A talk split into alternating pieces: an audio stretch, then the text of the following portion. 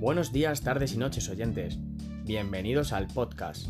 En el episodio de hoy me va a ayudar un pequeño gran amigo con lecciones sobre la vida, mi sobrino Pablo. Espero que lo disfrutéis.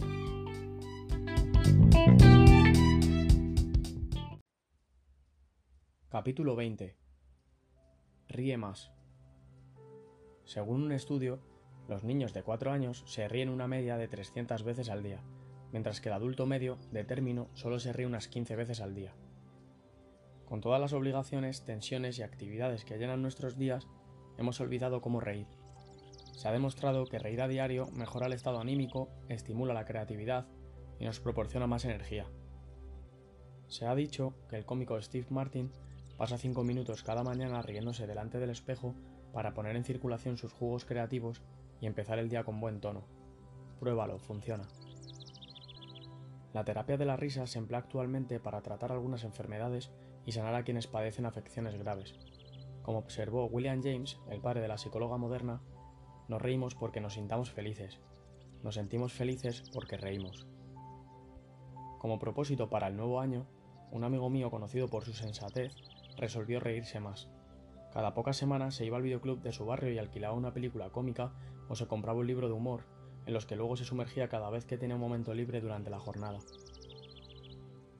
Ya de por sí una persona positiva empezó a notar que se sentía aún más feliz y empezó a reír aún más de lo que reía antes de emprender aquella iniciativa de desarrollo personal. Debido a todo el humor con el que se rodeaba y la nueva conciencia que éste creaba en su vida, también empezó a ver el lado menos malo de las cosas y dejó de experimentar el nivel de estrés que lo acosaba en sus empresas profesionales. Esta sencilla disciplina lo elevó a una nueva dimensión de la vida y de la eficacia. ¿Por qué no sigues el ejemplo de mi amigo y corres al videoclub más cercano para hacerte con el último estreno de humor? Luego podrías comprar también algunos libros, tal vez alguno de Kino o Forges, para estimular tu hábito de reír. Conecta de nuevo con tu lado más juguetón y disfruta de los maravillosos efectos de una buena carcajada.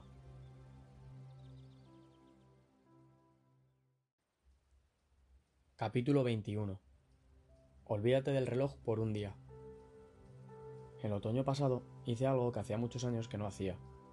Me dejé el reloj en casa y pasé todo un día sin controlar la hora. En lugar de vivir a golpe de reloj y planificar todo lo que tenía que hacer ese día, sencillamente viví el momento e hice lo que me apetecía. Me convertí en un verdadero ser humano viviente en lugar de un ser humano ejecutante. Por la mañana temprano salí a dar un paseo por el bosque, una de mis actividades favoritas. Conmigo llevaba un gastado ejemplar en rústica de Walden, del filósofo social Henry David Thoreau, un libro que he llegado a apreciar mucho. Después de buscar un bonito rincón para sentarme y leer, experimenté uno de esos momentos de sincronía durante los cuales sucede algo perfecto en el momento justo. En mi caso, abrí el libro al azar y encontré el siguiente párrafo ante mis ojos. Salí a los bosques porque deseaba vivir plenamente, afrontar solo los hechos esenciales de la vida y ver si podía aprender lo que ésta hubiera de enseñarme, en lugar de cuando llegara el momento de morir descubrir que no había vivido. No deseaba vivir lo que no fuera la vida. La vida es tan querida, ni deseaba practicar la resignación, a menos que fuera absolutamente necesaria. Quería vivir plenamente y sorber el tuétano de la vida, vivir resuelta y espartanamente para poner en fuga todo lo que no fuera vida. Reflexioné en las palabras de este gran hombre y me empapé de la belleza milagrosa de la escena que me rodeaba. Pasé el resto del día en una librería, viendo Toy Story con mis hijos, relajándome con mi familia en el patio y escuchando mis piezas musicales favoritas. Nada caro, nada complicado, pero absolutamente divertido.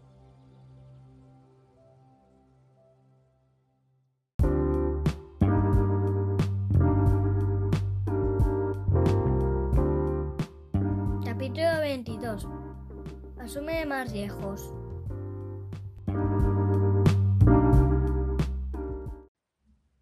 Te hago esta promesa. En tu lecho de muerte, en el ocaso de tu vida, no te lamentarás por todos los riesgos que corriste. Lo que llenará tu corazón de pesar y amargura serán todos aquellos riesgos que no asumiste, todas las oportunidades que no aprovechaste y todos aquellos miedos a los que no te enfrentaste. Recuerda que del otro lado del miedo está la libertad.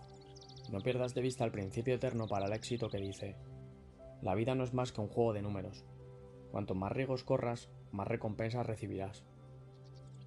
O en palabras de Sófocles, la fortuna no está del lado de los tímidos. Para vivir la vida plenamente, Empieza por asumir más riesgos y hacer las cosas que temes.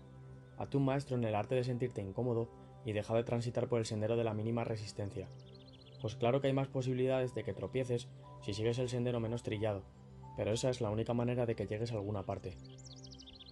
Como decía siempre mi madre, que era muy sabia, quien quiere peces, que se moje el culo. O como observó André Gide, no se descubren nuevas tierras sin consentir en perder de vista la orilla durante mucho tiempo. El verdadero secreto de una vida de abundancia radica en dejar de pasar los días buscando seguridad y empezar a emplear el tiempo en perseguir las oportunidades. Sí, es cierto que experimentarás una buena dosis de fracasos cuando empieces a vivir con más determinación y pasión. Pero el fracaso no es sino aprender a ganar. O como me dijo mi padre en cierta ocasión, Robin, es arriesgado subirse a las ramas, pero ahí es donde está la fruta. Como escribí anteriormente, la vida consiste en elegir. Las personas profundamente realizadas y que se mantienen al día sencillamente hacen elecciones más sensatas. Puedes elegir entre pasar el resto de tus días sentado a orillas de la vida en total seguridad, o correr algunos riesgos, arrojarte de cabeza a las aguas profundas y descubrir las perlas que aguardan a las personas con suficiente valor. Para mantenerme inspirado y centrado en el hecho de que debo seguir ampliando mis fronteras personales con el correr del tiempo, he pegado las siguientes palabras de Theodore Roosevelt en la pared del estudio en el que escribo. No es el crítico el que cuenta, ni el hombre que señala el tropiezo del fuerte o el modo en que podían haberse mejorado las hazañas del héroe. El honor pertenece al hombre que está en la arena, cuyo rostro manchan el polvo, el sudor y la sangre, que lucha valientemente, que yerra y falla por poco una y otra vez, que conoce los grandes entusiasmos, las grandes devociones, y que se gasta en una causa valiosa, quien en el mejor de los casos conoce al final las mieles del triunfo y el logro, y quien en el peor de los casos, si fracasa, al menos fracasa arriesgándose grandemente, de manera que su lugar no estará nunca con esas frías y tímidas almas que no conocen ni la victoria ni la derrota.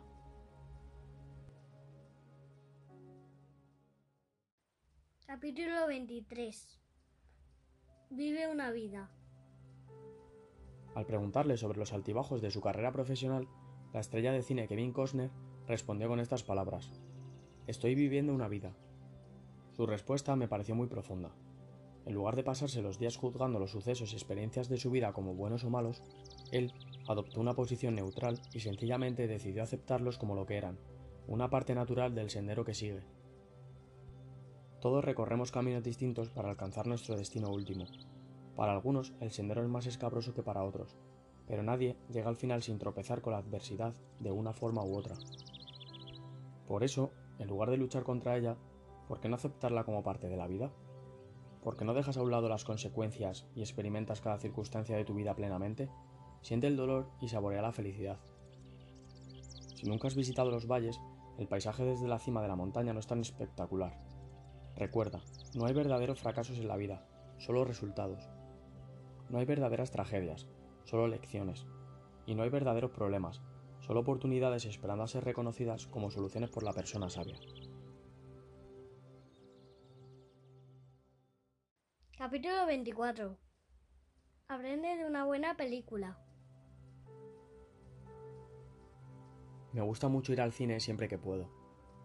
A menudo llevo a mis hijos pequeños Bianca y Colby conmigo, y mientras comemos palomitas disfrutamos de la última película de dibujos animados que está arrasando en las taquillas. Siempre salimos del cine con una sonrisa en la cara, además de con una legión de nuevos personajes que podemos interpretar en nuestras sesiones de juego diarias. Cuando estoy de viaje, dando una gira de conferencias, intento encontrar unas horas libres al final del día para acercarme a un cine en la ciudad en la que estoy y ver una buena película. He descubierto que las películas no solo me relajan, sino que también sirven para transportarme a un mundo diferente y me inspiran a no dejar de pensar en las infinitas posibilidades que ofrece la vida. Supongo que el cine saca el soñador que hay en mí. Hace poco vi una película italiana titulada La vida es bella. Aunque estaba subtitulada, me mantuvo absolutamente cautivado durante casi tres horas y me conmovió como ninguna otra película lo había hecho en mucho tiempo. Buena parte de la historia se centra en un padre amoroso y su relación con su hijo pequeño. Al principio, los dos son inseparables y comparten muchos momentos felices. De pronto, una tarde ambos son sacados a la fuerza de su hogar y metidos en un tren con destino a Auschwitz, el conocido campo de concentración nazi. El resto de la película muestra los increíbles esfuerzos del padre no solo por mantener vivo a su hijo, sino por mantenerlo feliz en medio de tanto horror. aunque el padre finalmente acaba sacrificando su propia vida, La vida es bella es un poderoso recordatorio de que la vida es un regalo y de que debemos sacar lo mejor de ella cada día que vivamos. Una buena película puede devolverte la perspectiva, volver a conectarte con las cosas que más valoras y mantener tu entusiasmo hacia los diferentes componentes de tu vida.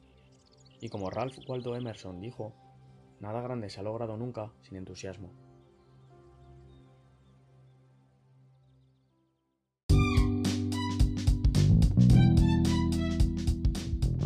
Y hasta aquí el episodio de hoy. Espero que os haya gustado Que lo hayáis disfrutado. y muchas gracias por escucharnos. Adiós.